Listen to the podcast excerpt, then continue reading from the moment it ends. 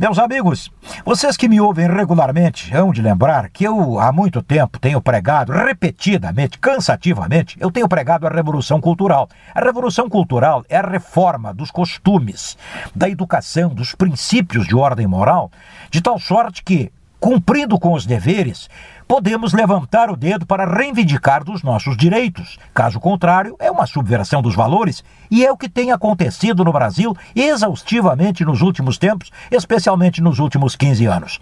Camaradas completamente fora da lei da decência, das licitudes, simplesmente mandando, pintando e bordando e deixando o povo numa condição miserável.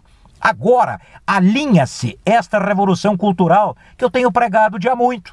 Veja, no Congresso Nacional, nomes históricos de oligarquias asquerosas não foram reeleitos estes nomes, estão fora da política, pelo menos por momentos, mas muitos deles não vão ter força para voltar.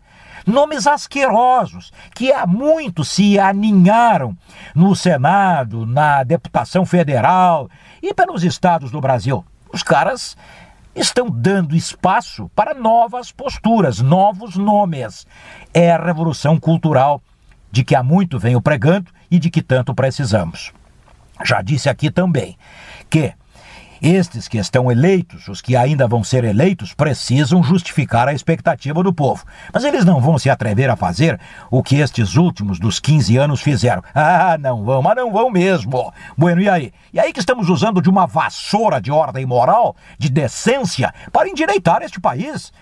Porque olha aqui, ó. Eu não fui candidato, eu não aceitei a proposta para concorrer ao Senado. Eu não aceitei. Eu tive duas propostas poderosas. Eu não tenho a mínima dúvida de que teria tido com vocês uma boa votação. Não é o meu negócio. Nós temos que entender aquilo que nos é de direito ou de característica de personalidade, só pena de frustrarmos o povo. Então, estes atrevidos de até agora há pouco vão ter que aprender. Nós vamos colocar esta casa em ordem. O pai e a mãe devem educar os filhos para que os filhos não cheguem mal educados à escola e estressem as professoras. Ora, bolas! E isto vai acabar repercutindo no corredor das empresas.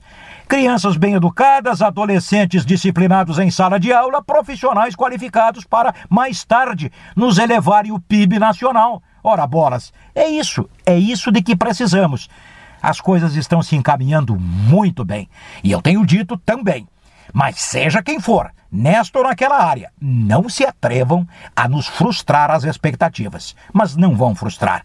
O Brasil começa a tomar jeito, finalmente, porque estes últimos 15 anos foram vergonhosamente um fracasso para o Brasil no mapa do mundo. Chega! É hora de independência. É hora de ordem. e é ordem que nos vai levar ao progresso. Estamos entendidos ou eu preciso ser tão claro quanto o sol do meio-dia?